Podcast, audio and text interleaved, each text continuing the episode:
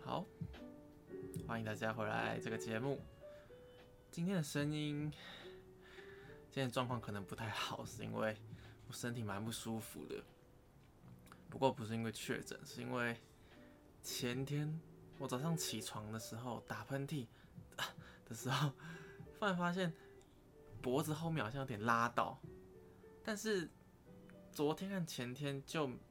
只是脖子后面有点痛，有点像落枕那种感觉。就是没办法头弯的很下去，或是左右摆动的时候会有点痛。可是到今天我一起床的时候，那个疼痛感就扩散到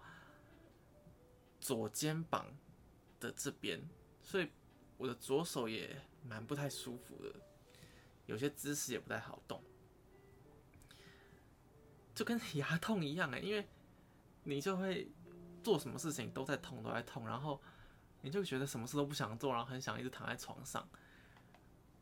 躺在床上就算了，你躺在床上还会痛。我一翻身啊，或想要移动一下身子，那个就就就很痛哦，受不了。我想这个肌肉感觉好像感觉在背部的肌肉没这么重要，没想到它在生活当中动什么地方都会用到这个地方哦，受不了。我不知道这个肌肉叫什么名字。然后我就在想说，我那天打喷嚏的时候就跟平常一样啊，为什么那个就突然这样受伤？我就想说，是不是因为那个平常滑手机的时候这样低着头啊，怎样？然后这个肌肉就有点不是这么健康，可能就平常就发炎的肌状况还是怎样？然后就一点外力就让它受伤了。我想要说，上次。像这样的受伤啊，也是那时候三去年三级警戒的时候，我就在家里一直划手机，然后划到我的右手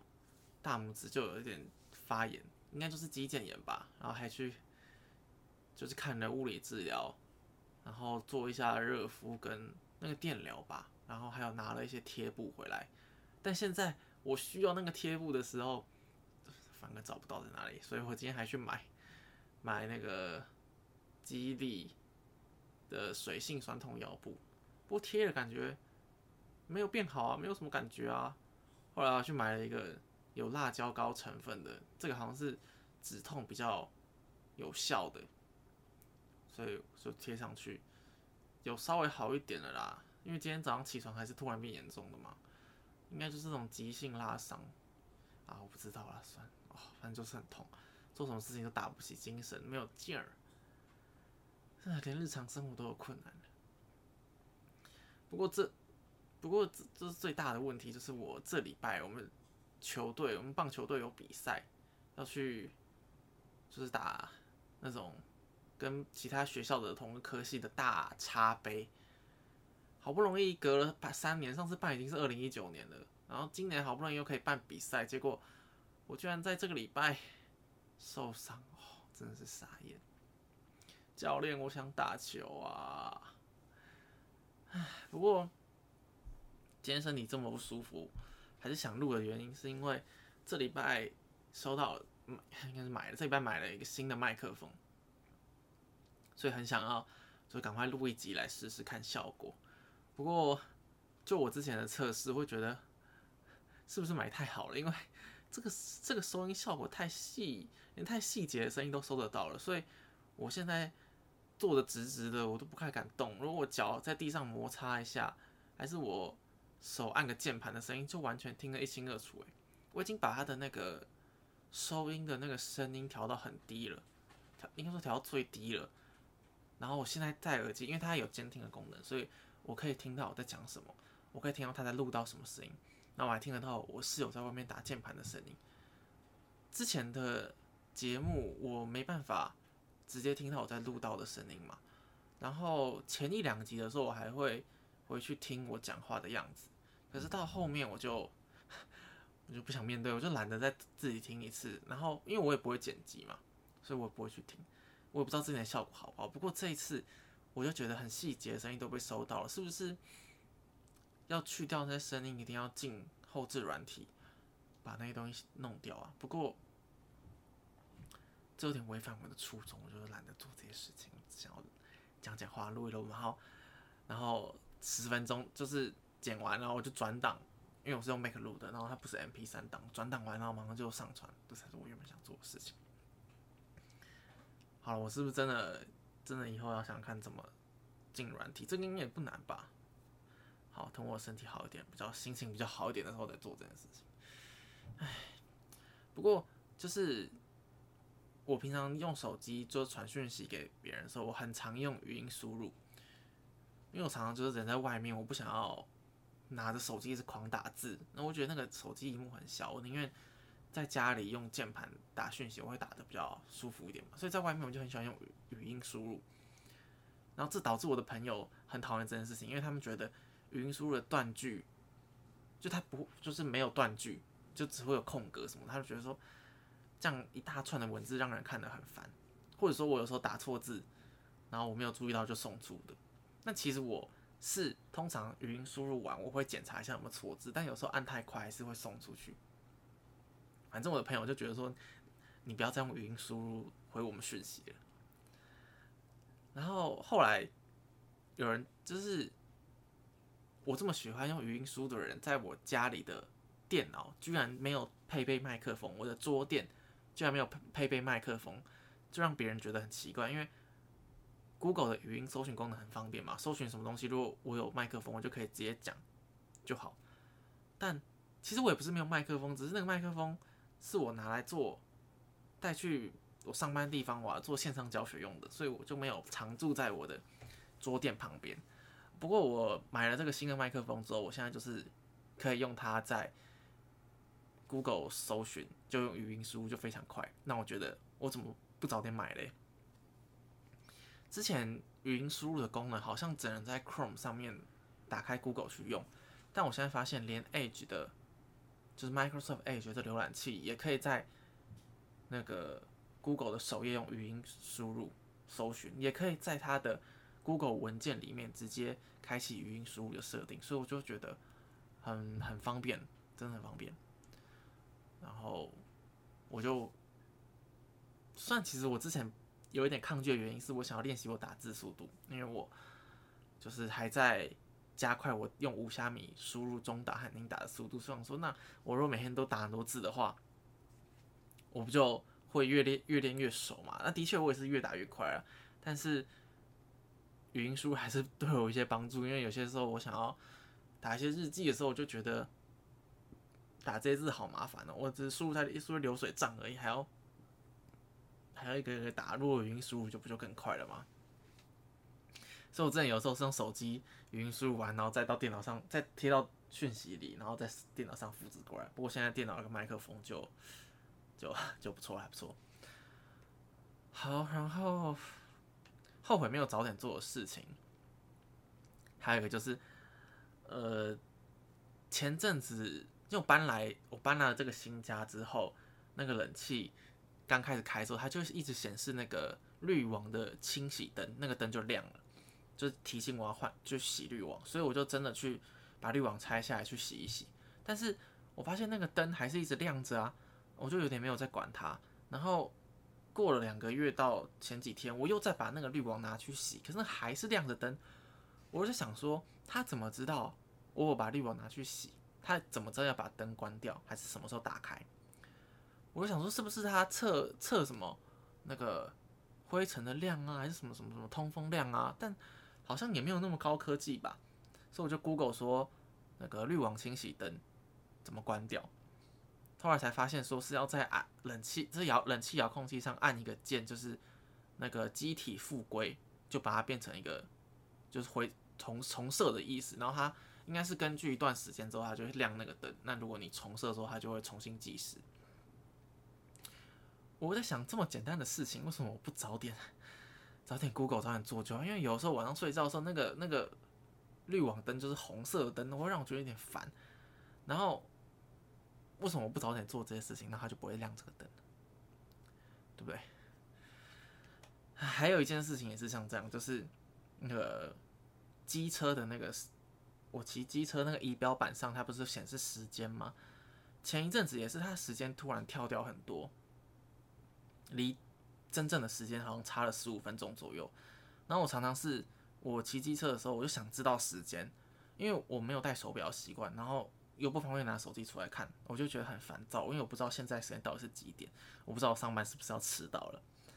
然后我又不会去设定，因为我就在那边按按按那个仪表板，仪表板就两个功能两个功能键而已，然后我不知道怎么按才能设定时间，什么都没听到，刚什么都没听到，这个麦克风真的是。然后后来我也是觉得有一天真的受不了，我就手机拿起来 Google 说到底怎么设定那个机车时间，没想到就很简单，那个组合键反正只要按一按就好了。我觉得我到底在干嘛？这么简单的事情为什么要拖这么久？到底是？到底是在拖延症，还是我到底是逃避啥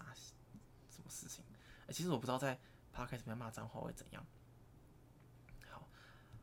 哦，然后今天这一期的主题，我怎么都还我都没有讲，就是 我我今天这一期就是列一些最近生活发生的事情，没有一个大主轴啦，所以就随便讲一讲。好了，我要抱怨，接下来是要抱怨几件事情。第一个是我那天去碧潭，就是经过那里，然后发现那里那里方圆不知道多。多远？就是一大个区域都没有麦当劳哎！碧潭不是蛮多人会去的地方吗？都没有麦当劳哎！那那讲到麦当劳，我想到说最近大家应该知道麦当劳的政策，他们展店的策略有点改变，就是他们把很多有内用的店都改成只有外带的店。他们以前只有德莱素是做外带的嘛，可是。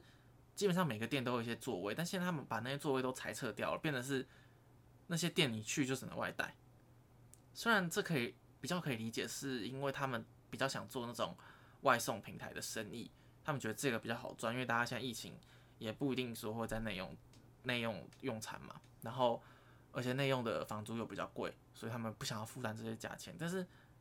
对我们这些就平常自己一个人。生活人，我有时候想去人多一点的地方吃点东西，或者是看看书，或是做点自己的事情，用电脑也可以。没有这些地方去嘞，然后你去图书馆又不能吃东西嘛，那平常我们就去麦当劳吃吃点东西，看点看做点事情。现在也没有地方去了，唉，真的是，我我附近生活圈的这几家全部都改了，是不是以后都只能去路易莎了？好然后第二个抱怨的事情是，就是不是有一种收纳的方法，是说你用完每个用完什么东西就把它放到固定的位置上，那你就永远不会找不到它嘛，因为你每次要用它，你就知道会在那里嘛。我觉得我一开始觉得方法很好，但是我后来遇到一个状况，就是我之前把我的那个家里楼下大门的备用钥匙放在我机车前面的那个置物栏里面。就是怕我哪天出门，但是忘记带钥匙的时候，我还可以用那个钥匙进到我家大门，进来我家大门。那到楼上我还就比较有室友可以帮我开门，因为我们家我住在租房，这房子顶楼加盖是没有楼下大门的门铃的电铃的，所以我就以备不时之需嘛。因为我之前在前一个住的地方的时候，也有遇到这种问题过，那个时候还没有想到说要多打几一份钥匙留在外面，留在哪里，但是搬了新家之后，因为没有电铃。之前那边还有，这边没有电铃，所以我就想说，我一定要就是有一个钥匙在外面，万一我没有钥匙还可以进来。好，总之我就一直都放在我摩托车的前面那边嘛。那我我也的确有用过一次，就是救了我一次。好，但是因为这之前我机车拿去修，拿去一个拿去维修，反正我就把那个钥匙没有再放在机车那边，然后等到机车修好之后。到现在大概过了快一个月吧，我我又想起这件事情，我想到说，我要把钥匙放回去机车那里，不然会找不到。但现在是我找不到我那个钥匙在哪，我那个备用钥匙不见了。因为我本来就会觉得说，哦，备用钥匙就是放在机车那里，所以我对它印象就在那里。所以当我不能把东西放在我储存它的地方的时候，我就完全忘记我把它拿起来之后放到哪里去了。好像是有印象是放在。脚踏车的置物栏里面，可是我找到脚踏车置物栏也已经好几个月没看到它了。我最近都没有印象在置物栏里面看到脚那个钥匙了。所以要么就是它被我丢到房间的哪个角落了，然后找不到；要么就是在任任何一样不见了；要么就是放在脚踏车置物栏的时候掉掉出来了。反正总之它就是不见了。所以如果你真的要把一个东西放在某个地方的话，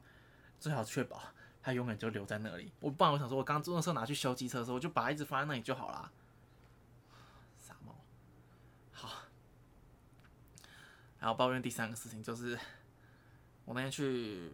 买东西的时候，我就不说是哪家店了啦。好，无印良品啦，有点生气。反正那个时候他有个他那个店里面有个广告的东西，就说哦。那个满多少钱有打折？我说哦，那我还是哦，他是说哦，他是说平日你有那个无印良品的会员就可以打八折还九折，九折吧。然后我就想说哦，那我就反正我也要买一些东西，我就顺便看一看。然后打完折，我结完账之后，我也没有仔细看那个打折的状况，我就回到家。回到家，我再拿出收据这样看一看，发现哎，怎么好像没有打折？我才才发现好像。怪怪的，后来我才在他们的讯息啊上面好像讲看到说，好像是时间还没开始，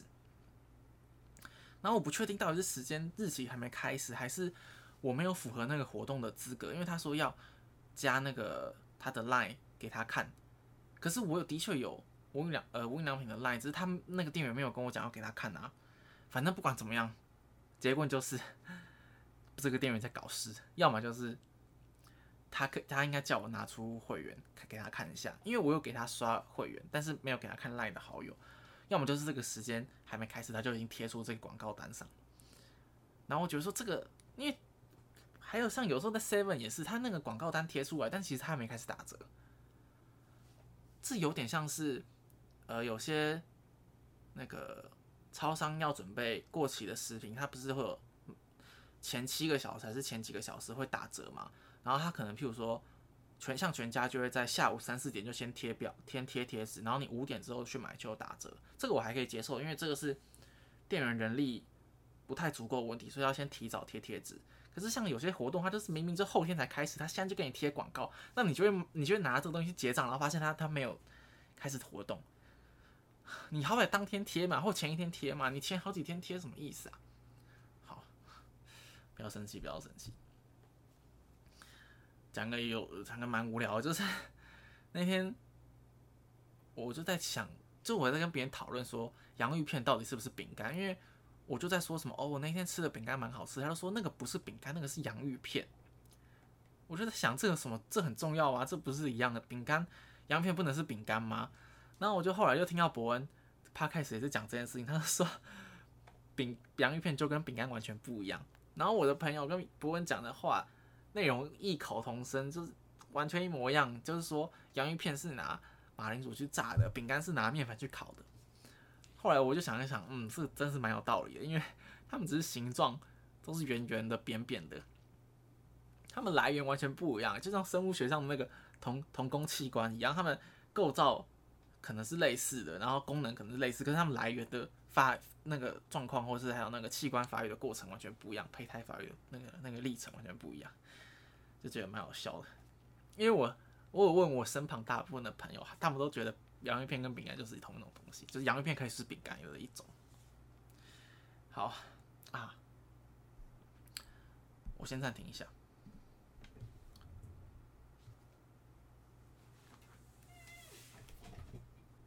一、二、三。好，我回来了。就是我这个事情本来没有写在今天的纲的大纲里面，不过我可以讲一下。哎，这个时间时间已经那么久了，好了，我讲一下了。就是我其实之前一直都蛮讨厌去书店的，但不是因为我不喜欢看书，是因为我每次去书店都觉得我有好多的书想要看，然后可是我没有办法买那么多书。一方面勤，一方面没有空间放这么多书。我说啊，我好多书想看，可是到了书店里，我就看到我很多想看的东西啊，这样子，然后就有点讨厌。然后后来到这个，这就是这个想法，我已经有有好有可能有两三年都是这样子，四五年都是这样，所以我就不会特别的想要去逛书店。但前阵子呢，我我去看那个金马，呃，台我不是 前几个节目有讲到说那个。TIDF 那个台湾国际纪录片影展嘛，然后他们就有那个公告，就是在贴那个呃影迷的赖群组，你可以加入跟大家去讨论那个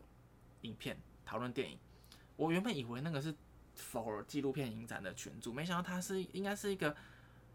蛮蛮蛮多人在参与的群组，就是他们讨论的不只是纪录片，然后还有各式各样的影展。我才发现台湾每个时就是各式各式各种时候都有各种各样的影展呢。就这个影 A 影展完，还有 B 影展，还有 C 影展，然后有这么多电影可以看。然后我想说，天哪，真落入这个跟对待书店一样的感觉。我还有还有最近有点不太想去电影院，因为去电影院就看到很多电影的预告啊，然后广告传单啊，就告诉你这个电影多好看，那个电影多好看，这个电影得了什么奖，那个电影得了什么奖，什么的。好，反正我想要讲的是呢。我嗯，大概前一两礼拜去看那个金穗奖，金穗奖其实我也不是很了解，最近才开始去懂这些影展。但金穗奖好像是就是给一些新兴的创作者的颁奖，就颁颁奖典礼吧，就是表扬这些比较新兴的创作者。然后有些是可能国家的那个文化局赞助的。文化部赞助的，或者是一些学生的影展，他也可以投稿在这里比赛。就他们是一个算是竞赛啊，然后他们最后有观众票选跟呃评审票评选出他们觉得这一届投稿的电影来说哪些比较好的。好，反正我就去看了那个剧情片入围的其中一个单元。反正这个单元我我觉得他们这三部电影都有人在讲，就是关系这件事情。然后让我有点反思，因为，呃，再暂停一下。好，我回来了。我也不知道为什么我在 p 开始里面要说暂停一下，我就按暂停就好，因为我之前也是这样子。好，反正我去看了他们讲一些比较靠，呃，跟关系人与人之间的关系，尤其是他讲的是亲密关系，因为这三部影片我看的一个是友情，一个是失去，一个是关系暴力。如果按照顺序来看，它其实第一个就是在讲一个离婚已经离婚的人的故事，然后第二部是在讲两个准备要离婚的故事，然后第三部要讲是他们在吵架分手的故事。总之，因为前阵子不是也是那个，不管是国内还是国外的 Amber 在吵这种在两个人交往，甚至是婚姻关系里面。他们的一些暴力对待的倾向，或不管是精神上还是还是身体上的一些关系，就让我觉得，其实我们人是蛮需要，呃，有这种亲密关系，可是我们又会很害怕说，遇到一些不好的关系的时候，会很难好好的分开，总觉得就是一种很矛盾的。心态、心情，而且这种在关亲密关系内的暴力，又很难去和外人去诉说。说我不知道国外这样，但是就是东东南东亚的文化就是属于说家丑不可外扬嘛。然后你也很难跟别人讲的很明白，说我是怎么去，就是在关系当中怎么对到这些不好的事情，怎么的。好，我就讲的很烂。反正我要讲的就是，就是这个金金穗金穗奖，它在网络上到六月三十号都还会有得奖影片的的播放，就是你可以线上购买那个他们得奖片的播，你可以线上买啦。你可以好像是一部五十块吧，你就可以看他们的片，然后他们选的。就是选一些他们在影这个影展有得到奖项的，所以我觉得是蛮值得可以看一下。我还我也是蛮想看的，因为我我的剧情片入围只看了这这些这三部嘛，它其实有还有蛮多部，还有一些是纪录片，然后有些是实验片。实验片可能就是比较前卫的拍摄方式，或者比较不一样的手法这样。但是我看的比较多的是他。这个影展去找一些国外的电影，譬如说我看那个之前那个拍《偶然与想象》，《偶然想象》我看了两次 的那个冰口龙介，他找了冰口龙介比较前期的电影，所以我也去看了。还有看那个，这个是我在这里才认识的，就是康真康平，他是澳洲的导演，然后他拍的电影，我去看了一些，这样，所以我就蛮推荐大家去看一下这个金穗奖的影片。好，然后下一个事情是哦。好还是讲一下了，我觉得今天时间很长。那我之前为什么上一集觉得录的很痛苦，然后时间还这么短？今天这集随便讲就这么多事情。就是我前几天那个听音乐，然后跳出田馥甄的《囚鸟》这首歌，我就在想说，田馥甄的歌我也是蛮喜欢的，我怎么没听过这首歌？然后因为我听完之后觉得很好听，然后我就一直听，一直听，一直听。然后礼拜一的时候，那个我我们平常有在看的那个 Twitch 的主直播的人，一个叫三林老师，他就说他要唱这首歌。我想说，啊，我喜欢的直播直播主他要唱我最近最喜欢的一首歌，这 我怎么我怎么这么幸福这样？后来我才知道说，这个囚鸟是田馥甄只是翻唱，应该是蛮多人翻唱这首歌，因为他是彭彭羚的。就是创作，他是在一九九六年就有这首歌了，所以其实也是一首老歌，但没想到这么好听。大家推荐大家去听一下。然后这推荐的歌，第二个是我想推荐的那个书，这我要推荐的书是《美丽新世界》，它也是一个很久很久的书，应该也是上世纪大概是一九五零、一九六零年代的书。然后其实我蛮早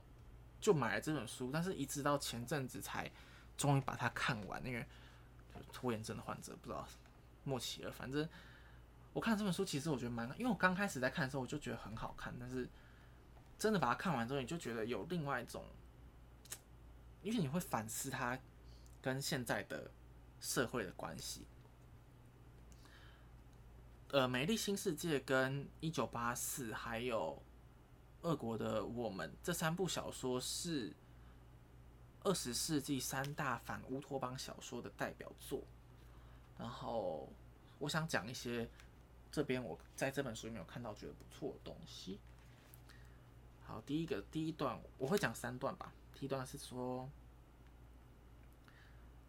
人们会无暇从乐趣中拨出时间或分神，没有丝毫时间坐下来思索。万一你要是出于某种不巧的巧合，在这些充足的消遣中碰上了让你无聊的时间裂缝，那么你永远有索麻能用。美味的索麻，吃半功课等于放半天假。他是要讲说，在这个他作者描绘出来的美丽新世界当中，每个人都有很多的娱乐可以去做，所以。你不太会感受到压力或痛苦，因为你你一放松时间，你有很多事情可以玩嘛，而且这些事情都是很容易就达到快，让你达到快乐的。那就算你有遇到很困难的事情，或者遇到很痛苦、不高兴的事情，你都可以吃有一种药，这种药就叫做在里面叫做索麻。那吃了这个药之后，你就会感觉身体非常非常快乐，而且你会很像进入到一个梦想里面。梦梦就在做梦，所以你会感受不到痛苦。好，然后像他还讲说什么“及时来一功课，胜过九次迟来之乐”，其实也是要讲类似的事情。那我就会想到说，其实我们现在很多社群软体或是手机游戏，常常让带带给我们这些很及时、很立即的快乐。比如说今天心情不好，就或者是你等公车，或者是觉得哪里上课很无聊，你会大大家会马上拿出手机，马上拿出东西去划去看，然后这种能够及时满足又很方便的快乐，很像就很像就是它里面讲的这种类似毒品，会让你上瘾，可是你又感觉不到副作用的这些东西，那又跟。我之前也看过的概念，就叫做 T T t a t e m e n t 就叫做奶头娱乐。他也是在说，如果我们给大部分中产阶级或者是更底层的人民有足够多的娱乐或是足够多的休闲的话，他们就比较难有自己的时间去好好思考思考这个社会的不公平啊，或者什么问题等等的。因为他心情不好的时候，他完全有东西可以滑、可以看、可以玩游戏之类的。或者，好好，最后还有一段就是说，呃，如果一个人什么，如果一个人不必什么都追求快乐，那会有多好玩呢？这又讲到说，其实我可能大概在这一两年一两年前，就我一直一个想法是，为什么我们不能什么事情都追求自己快乐就好？就是我不用追求一个多很很大的伟大的成就，我只要做什么事情就在想这件事能不能让我快乐就好。但我后来的一些体悟是，如果每件事情都只是为了达到快乐的话，好像反而会有点索然无味的感觉，因为你可能需要一些痛苦去凸显出快乐的珍贵，就像你吃西瓜加盐巴 会衬托它的甜味一样。所以我就会觉得，好像有的时候人是需要痛苦的，去感受一些痛苦，你反而会珍惜现在的生活。可能我前前几集有一集就在讲，就是感受痛苦的这个这个想法。所以是不是有人才要去喝酒啊，喝到吐啊，然后吃辣到拉肚子啊？就是可以感受一下身体或者心灵上的痛苦，你反而会在珍惜平常生活的美好等等。你不能说哦，遇到痛苦就去逃避它，然后遇到困难就不要去理它，用别的东西去麻痹你自己这个痛苦，这样好像是不太健康，也不太，好像就是觉得说不太有人生的意义，好像就是要应该要去更体验一下说世界上的痛苦，一点点啦，不用不用不用让自己真的像耶稣一样受苦受难，但是我觉得有时候体会一些痛苦，就像我现在。我的背还是很痛，但是我还是要努力把我想做的事情做完，这反而会更有成就感。这样，好啦，今天的节目好像录的有点久，我想要播的结尾音乐。好啦，那今天就先这样喽，家拜拜。